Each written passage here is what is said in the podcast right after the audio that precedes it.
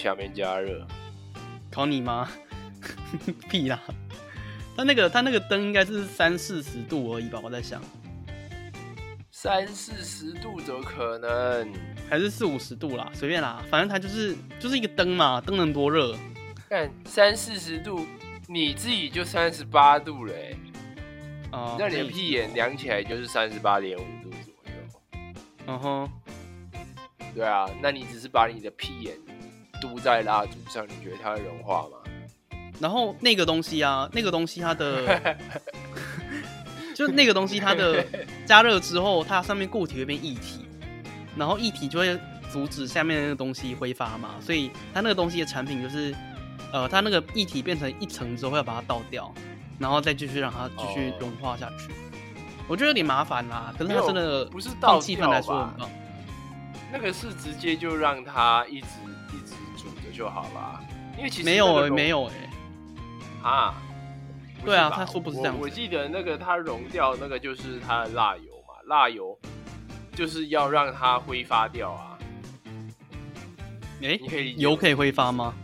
不行啊。可以啊，不然我们我们烧蜡烛的目的就是为了让它下面的东西烧起来跟挥发，让这个这个香味挥发在室内，不是吗？哎，可是然后你把它上面的那个。它上面那个液液体的话，它不是会影响下面那些固体的物质，然后就是变成液体，然后变成空气吗？可是它在蒸发的过程中，它就会慢慢往下拉。那好吧，你可以想象嘛，就是它从上面开始融。你你想象蜡烛嘛，蜡烛，然后它会把下面融掉嘛，然后它会把那个。烛芯会把蜡油往上吸嘛？那只是你今天是用那个蜡烛灯，然后它会把那个蜡油往上蒸发掉啊。哦，对啊。可蒸发，你你香香味，你以为是怎么闻得到？哦，因为因为它是一个易挥发的东西，所以它其实就是给它一些热能，它就可以比较容易挥发。对啊，因为其实你你看你这个蜡烛，你放在那里也是有香味。嗯，确实。嗯哼，嗯，有有捷径，为什么不走捷径？谈效率与产能。我我其实有点忘记那个我那时候要讲什么东西了。所以你开始录了吗？我现在在录啦，但是因为等下随时可以剪掉啊。对啊。那我的屁眼的那个部分你剪进去了？呃，应该不会剪啊。你要留下来是吧？对啊，我说你你闭眼就三十八点五度了，你就放在蜡烛上面。开始听就开始听就听到三十八点五。呃，我的天啊！到我的形象也都被被毁光光了。毁灭形象！哦不！哦不！真的是哦不哎！哦，土豆。好的，那我真的忘记，我真的忘记为什么要讲这个了哎。效率产能吗？对啊，你先，你先，你先就这个题目来来想一下，就是为什么？就这个题目，对对，就这个题目发表一发表一下你的意见。意见吗？有捷径，为什么不走捷径？谈效率与产能。好，有捷径，捷径这件事情其实，嗯，为什么？我是觉得啦，它是捷径哦，跟其他的传统的方式，它其实都属于一种解决方案。那这个解决方案其实就是 solutions 嘛。以英文来解释就是 solutions，那这个捷径就是一个比较快的方法。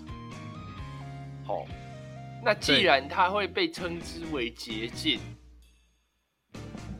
呃，普通的方法的话，如果说它是一个很棒的方法，那它就不会被称为捷径。所以大部分人对于捷径有一个呃。会有一个既定印象，是你必须要拿一个什么相对应的代价去可以走这个捷径。我打个比方说好了，就是飞机不是有那种呃商务舱的快速通道吗？对啊，那这一个这一个方式，它就是可以早一点或是快速一点进入到飞机的捷径嘛？对，对，那这件事情确实它缩短了你从机场走到飞机的这一段距离，可是相对应的你要付出呃另外一个大代价就是。呃，你可能要支付比较多的费用。对啊，对。那如果说好，假设我们以以工程界的角度来看，我们是不断的在追求就是最大效率、最大效益、最大产能的一个产业嘛。所以，当我们发现一个更好的。solution 的时候，我们不会把它，我们不会把它称之为捷径，而是称之为呃一个更好的最佳化的解决方案。所以它不会是一个捷径。那你要说捷径吗？捷径它有一点像是呃，你去做了一些相对于高风险的事情，然后所走走的一条路。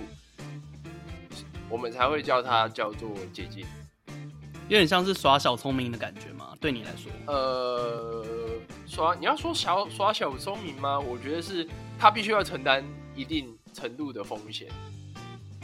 嗯，确实对。那比如说呃，捷径的话，我我再举其他例子好了，就是更极端的例子。假如说好，你今天要。走两条路，一条是比较平稳的省道，那这个省道你稳稳的骑，三十分钟一定会到。那但是相对的有一条捷径，它十分钟就可以到，可是它是要跑山路，而且那个山路非常陡峭。嗯，所以一般来讲，我所听到的捷径，它会是一个具有风险性的。行为，嗯哼，对，那我所认知到的捷径大概会是这样子的想法吧。了解，我刚刚想到，我大概记得那个，大概想起来一些美角了，就是为什么要谈这个东西？原因是因为我可能，可能原因是因为我看到一些呃房间的相关的广告。在讲命理相关的事情，他讲什么呢？就是有时候会看到一些，比方说你只要上了三十个小时，或者是你只要上了多久的呃课程的时间，你就可以速成，你就可以好像就直接把一个别人的专业就直接学起来。然后这件事情，当然我觉得命理它的东西，当然固然可以是做，固然可以做到这种程度，就是嗯。因为其实我们在评断的时候，其实内心也会有一个固定的模式。那只要你这个人就是很容易的学，你这个人有一个只要有很容易学东西的天赋的话，那其实要说命理速成是完全没问题。对，但是因为命理它是一个，呃，我想对我来说，还有对所有人来讲，它都是一个非常多变的事情。即便它有一个模型的存在或者模型的建立，但我们始终都会发现，很多人在我们模型之外，所以我们只能用两两三个模型去拼凑出这一个新的人，那让他变成第四个模型。那第 n 个人，他永远会有会有第 n 加一个模型出出现这样子。对，所以我觉得要说命理这种东西能够速成，我觉得可以。可是速成了，然后呢？因为我们始终都在解决那些无法被我们无法被一般人所解决，或是无法被其他的老师所解决的事情，所以。我们要做的是，对我来说，反而是要如何让自己的手背范围变得更广。那手背范手背范围变得更广的那个前提是要学很多相关的书籍，要去看很多相关的书，就才能够在真正遇到问题的时候临危不乱，然后才有一些呃古老的方法，别人用过的方法，然后才能够在那个时候，我觉得可以说是加减之用嘛，或是死马当活马医。但总而言之，到那个时候就变成说是考验智慧的时候了。对，所以我觉得，就相对来讲的话，个人是觉得走这种捷径，这应该算是你讲的捷径吧？我觉得。嗯，不算。哎，不算吗？那你觉得是怎么怎么样的？你怎么理解这件事情？它这个东西吼，它其实比较像诈骗。哦，比较像诈骗。它就是告诉你说，三十个小时之内你能够学成一个课程，或者是学成一个行为，或者是啊一套理论，开店的一套理论都好。那我认为它并不是一个，你要说它是捷径吗？可是它并不能带你抵达你想要的目的啊。哦，确实，对，因为这种人既然要称称其为捷径的话，代表说你可以透过一些方式去抵达你想要的目的。可是这一条道路它是高风险。嗯哼。对，可是他这件事情只告诉你说，哦，你三十三十个小时，你一定学得会吗？吗？所以这个不见得。这个问号问号打得非常彻底。是虽然说它主打三十个小时，它可以让你学会，但事实上。依照每一个同学们的理解能力不同，或者是他的人生经历不同，他的对于这种占星的这个学习的理解就一定会有差。比如说二十几岁的呃学习的人，我们就不讲不讲你好了，我们就讲其他的司仪们。你二十几岁的人生经历一定比三十几岁的人生经历还要少。就包括说，连石匠我自己都不敢对于超过我年龄以上的呃这个人生观去做一些评论或者是建议。嗯，对。那这时候，这时候你就要，你竟然笑想用三十个小时，然后把这个。是为了要解决所有人人生的问题的这个这个技能，就说要学起来，我觉得是不不大可能。我在猜，包括 Darry 你自己也是不对对这个这一个世界还是保持着一定的呃问号，以及努力向向向上求学的这个决心。是努力向上求学，对，永远学不完这件事情是。正在学习，永远都在正，永远都是正在学习的状况。然后，对于整个世界暴食的疑疑问，确实，我现在对于世界暴食的疑问的点在于说，世界怎样构成的？感这听起来很像是废话，很像是什么没有读过那个《十万个为什么》，就是好像不知道所谓的大大霹雳那个那个东西一样。但，呃，实际上对于占星师来讲说。要去理解说世界上什么世界怎么构成的，就会去进行魔法那一块的探讨。对，所以最近我也是开始在学习魔法这样子。嗯，这个某种程度是展现了我对于呃自我精进的要求。然后另外一另外一个程度是我想要追本溯源，或是我想要去开发另外一种新的技能或是世界观来辅佐我自己。嗯，在看某些命理问题的时候，可以更加的透彻，或是。让我有更多的知识去协助我的客人去改变他们的人生，对，就是我觉得，嗯，就像你讲的一样，我们始终都会对，呃，时间保持着敬畏的态度，就是不会对于比我们大的人他们所具有的人生观妄下评论的去判断。但我想反过来说，就是。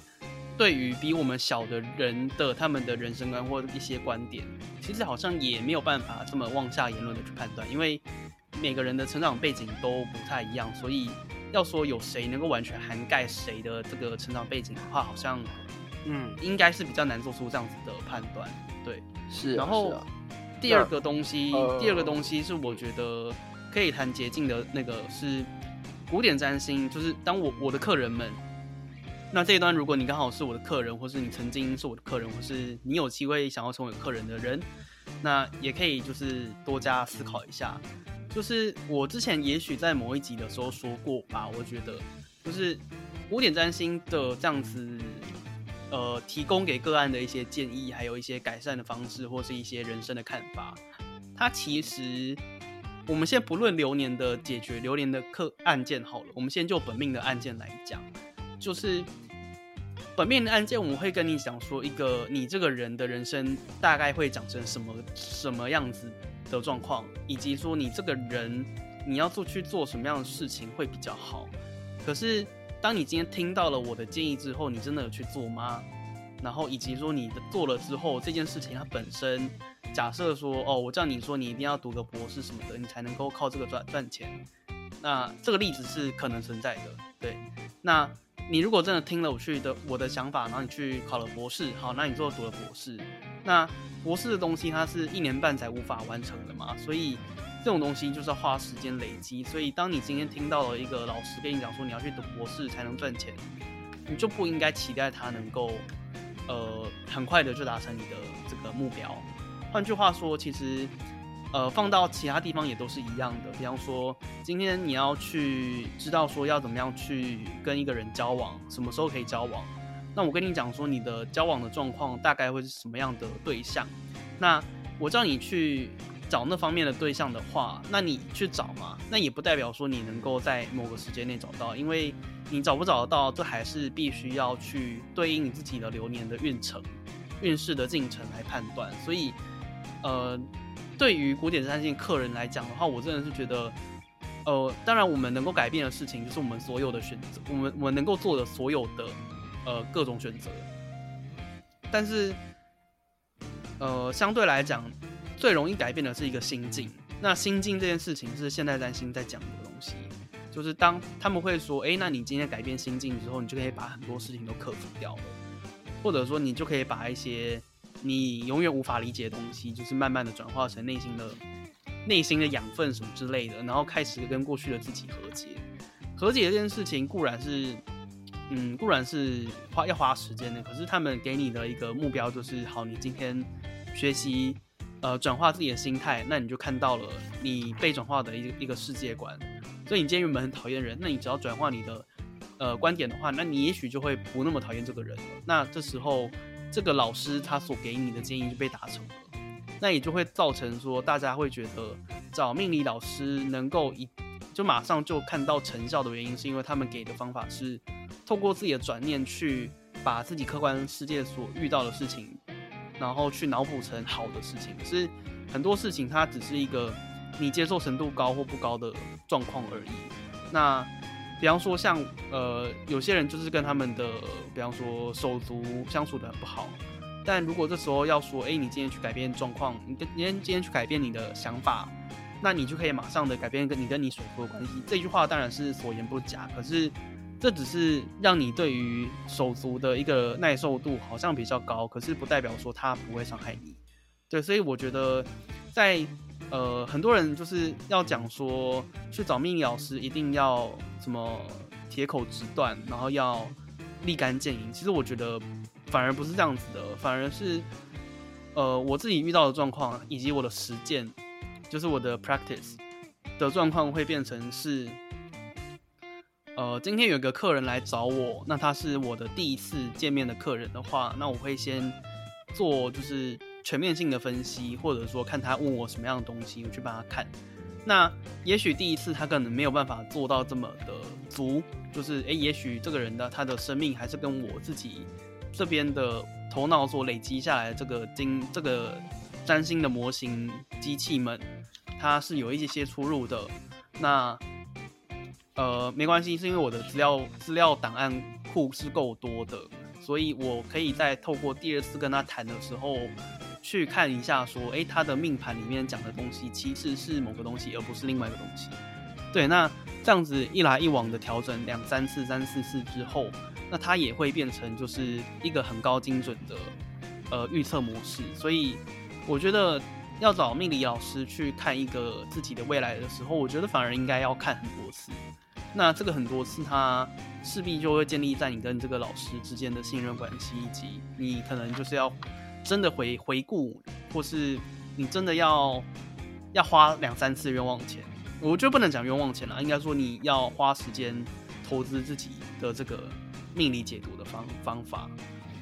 对，所以对我来说，呃，要改变自己的命运，要改变自己的运气，找老师，其实他他当然是一个捷径，他当当然是。呃，很棒的一个机会，但是我觉得就是不要怎么讲，不要妄想说可以一次就改变自己。对，他是要不断的累加，不断的努力。就你除了每次去听老师的意见之外，你自己还要去在那个意见当中去成长，去改变自己，才能够真的达到能够谈所谓的效效能，能够谈一个产能的一个地步，这样子。嗯，以上。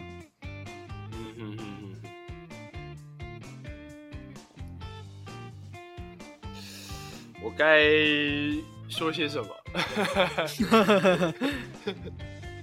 你你突然好像都把结论都讲完了，我也不知道我要说什么。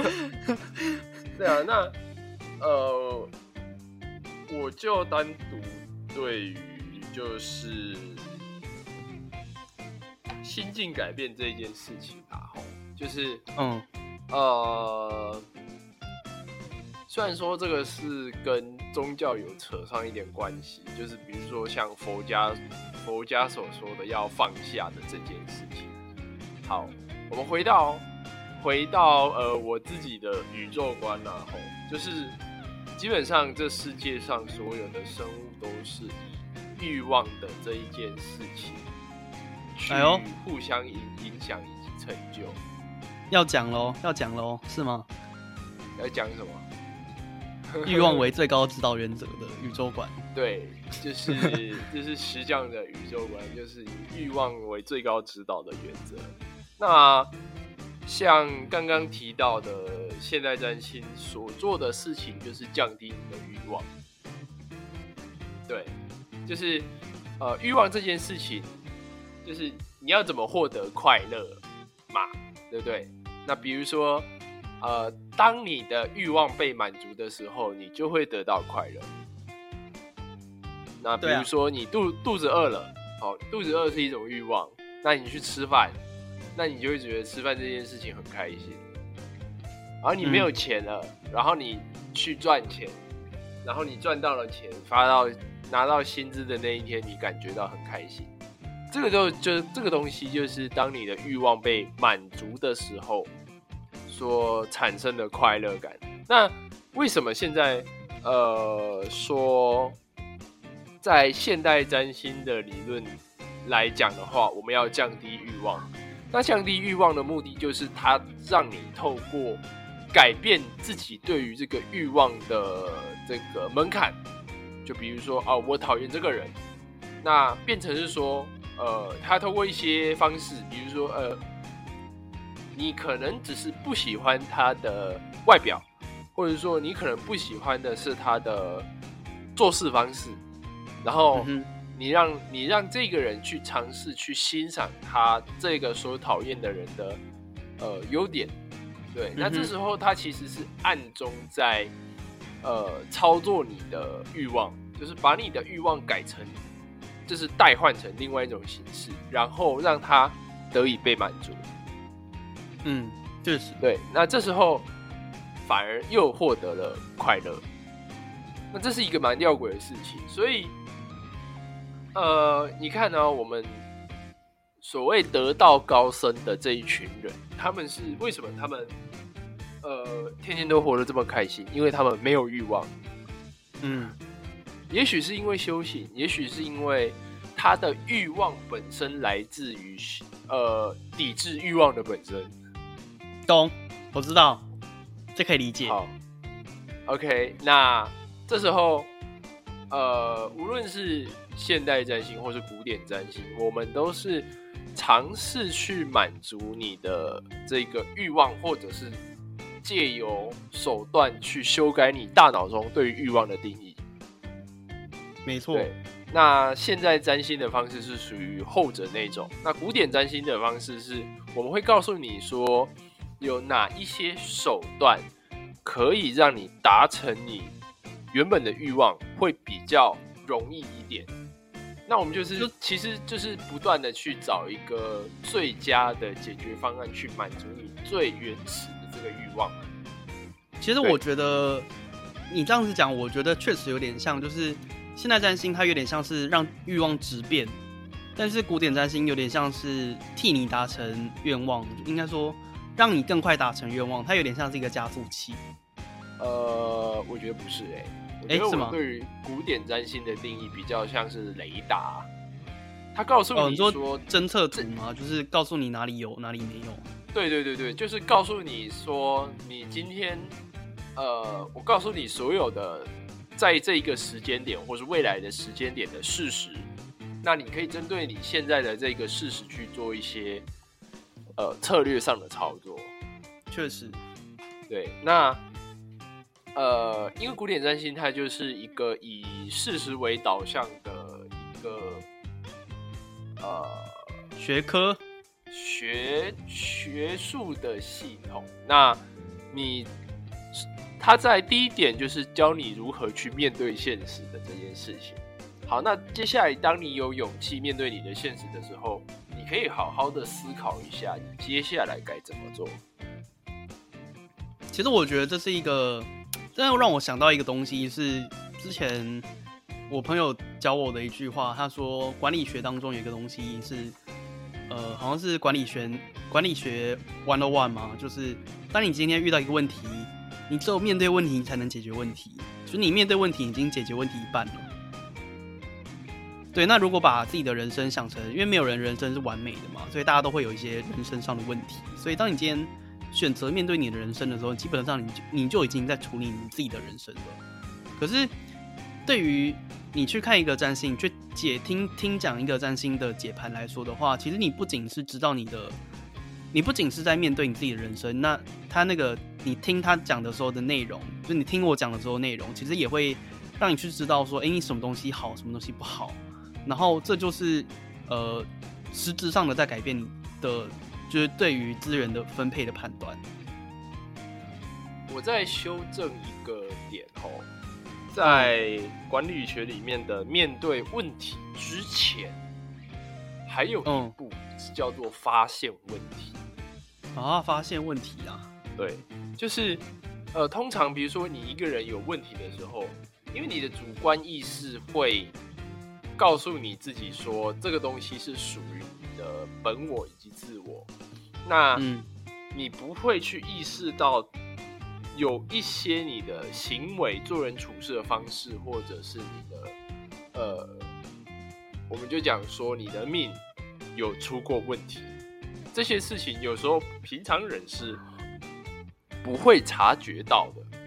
你可，能嗯确实生，活忙碌或者是怎么样，你是不会去察觉到，你只会觉得说，嗯，好奇怪，为什么我的人缘总是这么差？对。然后其实如果仔细看的话，也许就会发现说，哦，你这个人的朋友的这个东西，它本来就是有缺陷的。呃，对，对，那这个有缺陷的部分呢，它其实有时候可以透过你的命盘来看到。那我举个例子好了，比如说有一个人，他的对，他一直不断的在询问别人说，哎，你刚刚好像突然断掉了，有吗？没有，你可以再从你可以从命盘来看，然后点点点吗？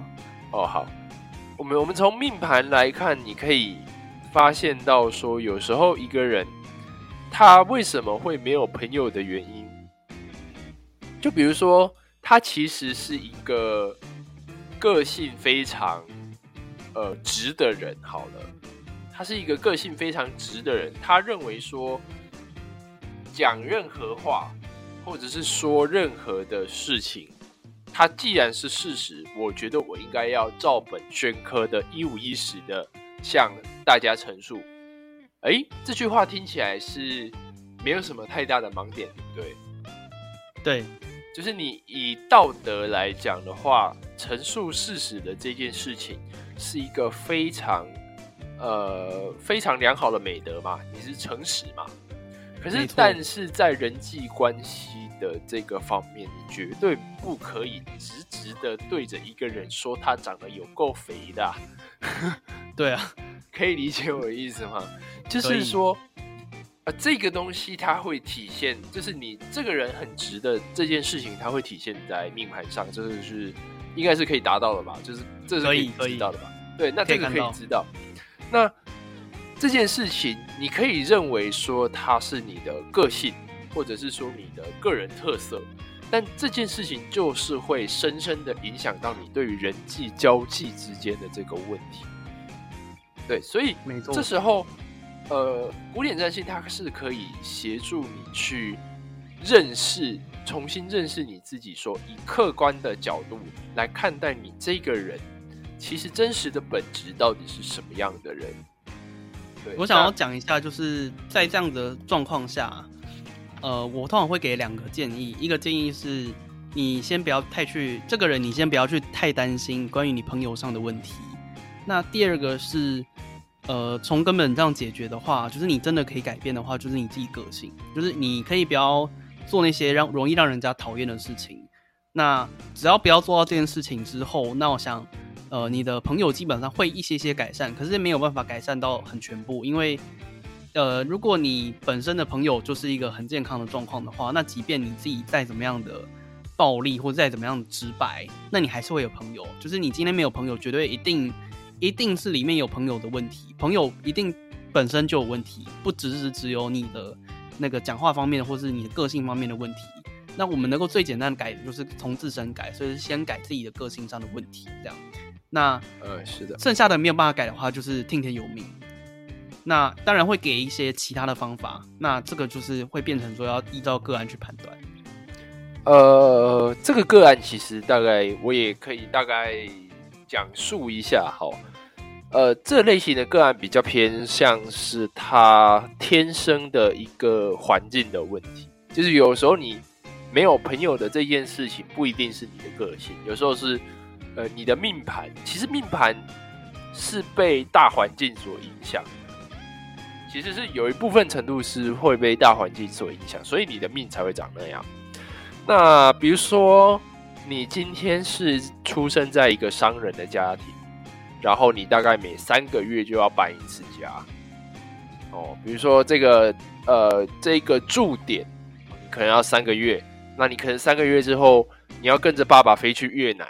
然后你必须要在越南的这个学校继续去就读，那又三个月又飞到泰国去，然后又三个月，然后你又飞到飞到另外一个新的地方，那你认为说他的交友的状况会是健康的吗？不会，然后我是觉得有困难啦。对你讲的这个是出生的点，就是其实古典占星它也非常强调就是。你今天因为占星，他讲的我们在讨论是这个呃本命星图这个 natal chart 它本身的发展是如何。那我们讲的是命的内涵，可是命的内涵它本身就要一个前提发展，就是看我们去投胎在谁的家里面。那你今天假设就像你刚刚讲的好了，这个人他的命图他的 natal chart 里面讲的东西是，这个人每几个月就会去流浪一次，他就会去出国一次。那我们今天假设他出现在不同的状况里面，第一个状况是他如果是出现在，他如果是出生在一个，嗯，比方说，家里开航空公司好了，然后他可能就是富二代，然后准备要接班。那第二个状况可能是他们家是农夫，那这个状况就会非常的不一样嘛，因为因为农夫的小孩通常不太会喜欢乱跑嘛，所以。你今天有一个这样子迁徙命运的小朋友出现出生在你家的时候，你自己就会变得非常难以让，应该说小朋友本身就会非常难以成长，因为他有这个需求，可是你的家庭满足不了你。那如果你今天是一个航空公司的小开，先不论这间航空公司多好或是多差，只要它能够正常营营运的话，那作为小开的话，基本上你一定有机会出国，而且你可以以相对于别人来说更廉价的方式。去出国，甚至你可以不用花钱。对，这就是会让这个人呃能够呃去搭配他的环境的状况，其实会是我们命理上面所最乐意见到的。所以，其实为什么我们要去讲说，诶，可能生在医生的家里的小孩，他的命其实很好，他的命很好的点，其实不见得是真的在讲他命很好，而是说他出生在一个有资源的家庭里面。而这个资源，它是一个世界上的一个欲望单位。那你今天有一百万、一千万都拿出来的话，那你要学什么自然都可以。所以，他对于让这个小孩发展发展他的天天生的潜能的这件事情是做得到的。对，所以我们才会说，诶，你出生在有钱人家里是命好，并不代表真的是你真的命好，因为很也很多人他是有钱，但是他会富不过三代什么之类的。那那个就就可能是在。第三代的小孩当中，他可能就是本身存在着一个呃赔钱的特质，或是本身他就容易把自己的家产赔掉的这样子倾向比较大，那就会让这个人可能没有办法富富过三代。对，所以其实呃命理这件事情，终究还是要回到一个人出生的家庭去判断。所以为什么古典三星必须要用？出生的那一个时间点作为呃你的本命的命盘的原因，大概也是因为这样吧。我在对啊对啊，还有一点其实气候我觉得也有关吧。那也是延伸刚刚讲的啦，就是比方说你今天在沙漠出生，跟在雨林出生，你今天如果是一个容易溺死的人的话，你在沙漠出生，你不可能溺死吧？对，这个那样子的人在沙漠 被流沙吃掉 啊，好像也是。对，但我觉得流沙，流沙虽然会流动，可是它它跟水其实还是没有关系。它毕竟还是一个沙，或是它是一个，呃，我觉得可能算是火星特质的东西吧。对它总，对总而言之，它是不会去被溺死的。所以这就是这就是不同的差异，就是你在不同环境里会遇到不同的状况，可是有些环境就不会有那个状况。嗯嗯嗯，对，理解了。这是很多人在学习占星的时候会忘记的东西啊。所以，所以你在命盘上好像也是要输入地点的吧？我记得。对，就是我们要输入经纬度，那通常会以城市来当做经纬度的坐标。因为其实说真的，像比方说像台湾啊，可能就是台北跟台南，或是台北高雄这样子有差。可是如果台北桃园啊，或是呃彰化台中啊什么之类的。这样子非常近的东西其实是没什么差别的，因为台湾是真的非常非常小，对。但是如果像是美国那种，就是真的是非常非常遥远的，那个就真的有差很跟 New York，对，那个就差非常多。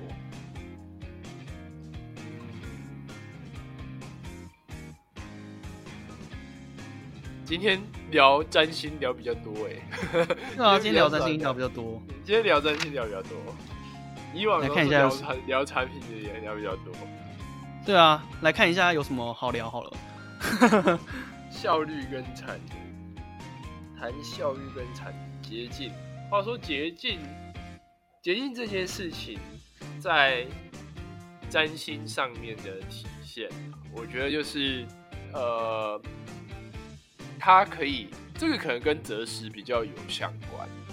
就是这，你在这一个择时里面，你去投入比较高风险的事情，是相对会比较成功的。因为，呃，择时它算是一个我们说天时地利人和吧，就是你在一个正确的时间点，然后它这一个时间点投资的风险会是最低的。但是，或者是说，它可能这时候。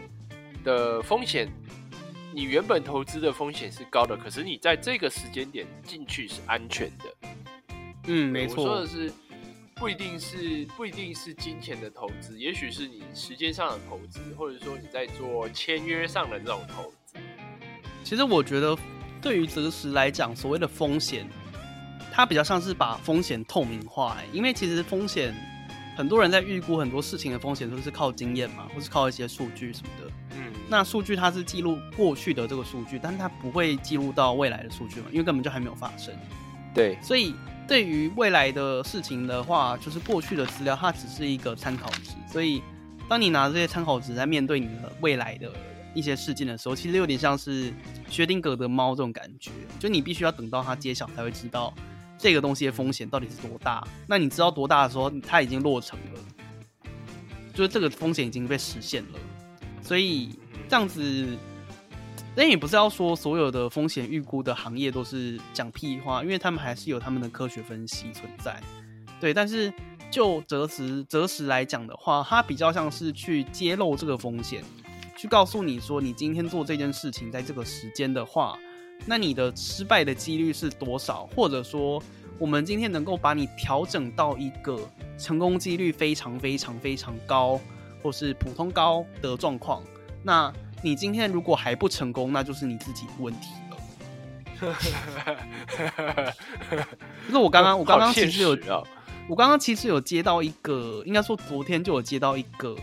之前来找过我的一个演艺圈相关的人员，我觉得我可能没有跟你讲过，但他不是属于目前，他不是那种歌星类的工作人员，他是属于幕后的工作人员，他也是那个产业里面相当重要的一个角色，可是他通常是幕后，对，所以呃，我不方便讲啊，对，反正就是呃，那个状况就是。那个客人他其实想要做的是，他希望能够在这个领域去获得一些些的成就。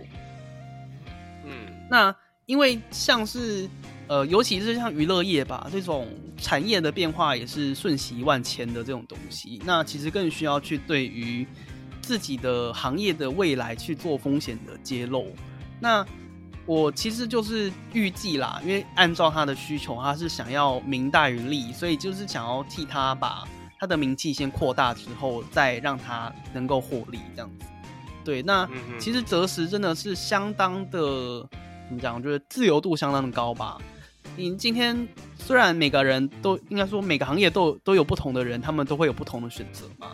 那今天我可能是一个想要赚钱的人，我不是想要，我不是想要很知名。那其实也没有关系，在择时方面的时候，也可以技术上的去调整出一个。名利不是非常重要，可是却可以赚大钱的时间。那这时候，如果你真的就是，当我今天跟你讲一个时间的话，你呃怎么讲？你一定要付出你的努力吗？那你付出努力的代价的证明是什么呢？就是付钱，付钱给我，你才会知道说这个时间是得来多么不易，或是你才会知道说哦，你原来生命当中有一个时间，它是可以让你具有呃发大财的特质的。那你这时候就应该要。事先就更加的努力，在那个时间就做出最好的一个一次的挥挥击，一次的打击，打出全雷打。那如果你如果你是寻找我的建议，说，哎，什么时候开始对于某一件事情做准备？那那这样子其实也是没有问题的。我们如果应该说，我们对于一个事件，我们可以从它的准备方面，这个可能是一个准备性质的事件，那就从准备方面的起点去下手。那如果这是一个打击性质的，事件的话，那我们就选择一个良好的打击点去打击。那这两个不论哪一个，其实都是对于风险揭露之后，那依照个案，依照每一个委托的客人他们自己的努力去做的改变。对，以上。好，那感觉今天的可以做一个结尾了。对啊，哎，今天真的是意外的快耶！应该说这礼拜真的都在忙。对，他最最近是算是实践跟祭祀都在比较忙的状一个状态啦。那我觉得今天的干货，老实说也不少了。对，那就是就是关于命理模型的建立，命理模型的建立啊，就是探讨关于捷径的这件事情，然后再是呃，你的捷径会有什么样子的风险？那风险可。可以透过择时去做到这个利益的最大化了。没错。好，那我们固定的夜配时间，耶耶，就是呃，我们哦，你说刚刚上述所说的这些择时的时间呐，那。呃，欢迎就是到我们的免费社团，这是算是我们呃在替这个社会在做服务的一个社团，所以它是免费加入的。那欢迎大家，如果听到我们的这个呃 podcast 的话，那欢迎大家加入我们的择时的戴伦的择时社团。那我们定期会抛出一些呃好用的时间给大家，可以呃去做友善的运用。无论是你你说之前有什么怀孕吗？怀孕啊，就是怀孕啊，然后做人工生殖啊，然后买房子。买房子开刀装开刀好像没有，但买房子装潢，然后呃诉讼啊，然后呃建立一个新品牌啊，整形啊，还有开派对啊，交朋友，呃交朋友啊，然后 还有什么呃交换出国啊，申请一些国外的文件啊，跟政府打交道啊，嗯然后结婚啊什么的，就是这些，因为这些都有做过。算是人生的一个重要决策的话，如果说大家对于这个决策的时机点感到迷茫的话，那欢迎来到这个戴伦的择时社团，我们会不定期随机的抛出一些时间。那如果你真的有非常庞大的这个择时的需求，我们会有克制化的择时服务，那请洽我们粉丝专业的这个 menu 哦。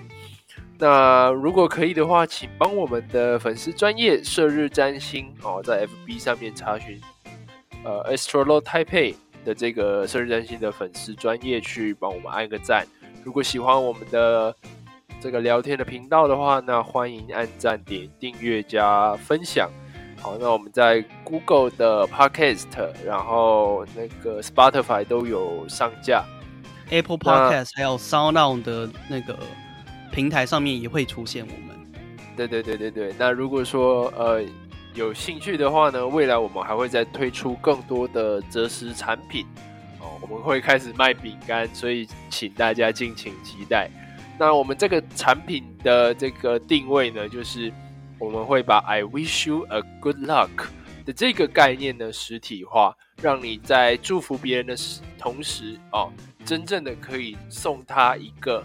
真正好用，他带着走的一个祝福，对对对，一个带着走的祝福，一个好用的时间点，让他可以呃，比如说呃，在做任何的决策可以更更加的顺利。好，那我们今天的 podcast 节目到大概到这一边结束了。好，那我我是石匠，哎，我们今天是忘了开场啊，啊，无所谓吧，今天是忘了开场。哦，没关系，没关系，我是祭司。那感谢大家的收听，我们下次再会，下次再会，波波。